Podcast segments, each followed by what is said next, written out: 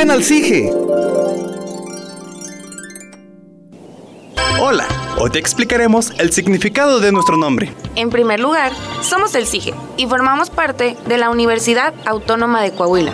Estamos ubicados en Viesca, Coahuila, México, y surgimos gracias a una convocatoria del Consejo Nacional de Ciencia y Tecnología del año 2019 para el establecimiento de una red nacional de jardines etnobiológicos siendo nosotros los representantes del estado de Coahuila.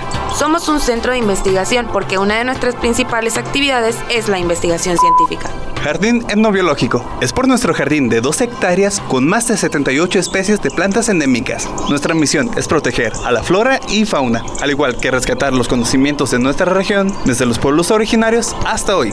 Semidesierto de Coahuila es por nuestra ubicación y doctor Gregorio Martínez Valdés se lo contaremos en el próximo video. Hasta pronto. Ven al Te esperamos.